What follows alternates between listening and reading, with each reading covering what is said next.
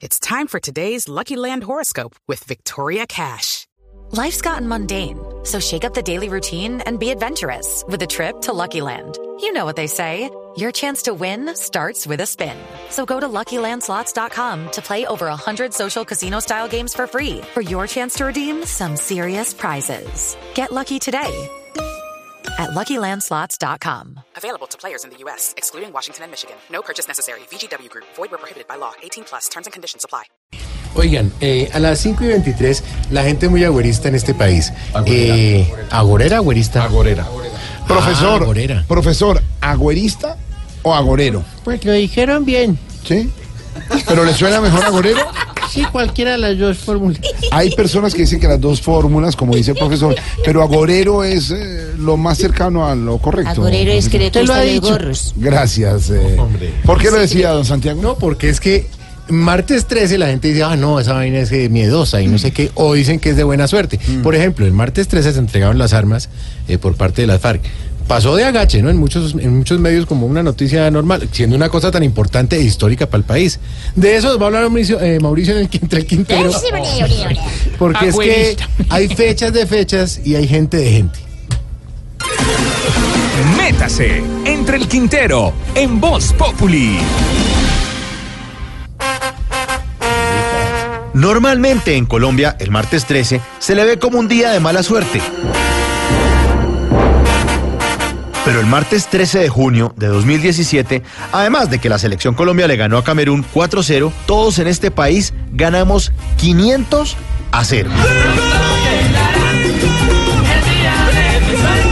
Resulta que el expresidente del gobierno español, Felipe González, vino a Colombia como testigo de la dejación de armas de las FARC. Dijo que en el helicóptero en el que lo llevaron transportaba entre 400 y 500 víctimas al año porque las FARC les daban bala. Se murió solito con el viejo Medeo. Dijo además que el año pasado en ese mismo helicóptero transportaron apenas tres víctimas y que este año, 2017, las víctimas de las FARC habían llegado a cero. Sí, señores, pasaron de transportar en ese helicóptero de 500 víctimas a cero víctimas. Agregó además el expresidente español que esas cifras eran un hecho, no una opinión. Seguro Las FARC han entregado el 60% de sus armas y antes de terminar junio se espera que entreguen el 100%. 100% de las FARC desarmadas. Pero la dicha no es tan grande, porque hay una parte de gente en este país que así las FARC hubieran salido hace cinco años con las manos en alto, dispuestas a que todos los colombianos las crucificáramos boca abajo hasta que se murieran todos los milicianos de las FARC. ¿Estarían todavía ellos diciendo que la madera de esas cruces era castrochavista, que tenía ideología de género y que paz sí, pero no así? Yo la verdad, de corazón, celebro que no haya gente secuestrada ni con las piernas mutiladas o muriéndose. Y a pesar de que nunca he sido víctima del conflicto armado, enterré a mi papá hace nueve años que se murió de una cosa totalmente ajena a la guerra y sé lo doloroso que es una pérdida. Y así suena filosofía pambeliana, es mejor ser rico que pobre. Yo prefiero que la gente no sufra. Que no la secuestren, que no le hagan daño a otros colombianos, que no los maten. Creo que es mejor reír que llorar.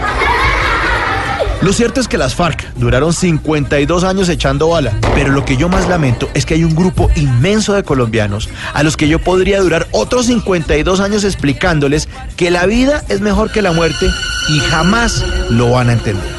Ellos solo repiten lo que oyen, dejan que los demás piensen por ellos y por eso seguirán repitiendo que la paz sí, pero que no así y que a qué costo. ¡Eso estaba hecho! ¡Eso estaba hecho y anticipado! Me dijo ponémela en la cabeza y se la puso como con la mano a Jerry Mina. Y ahí se quedarán sentaditos, esperando a quién sabe de dónde les llegue el día de su suerte sin que les importe la muerte.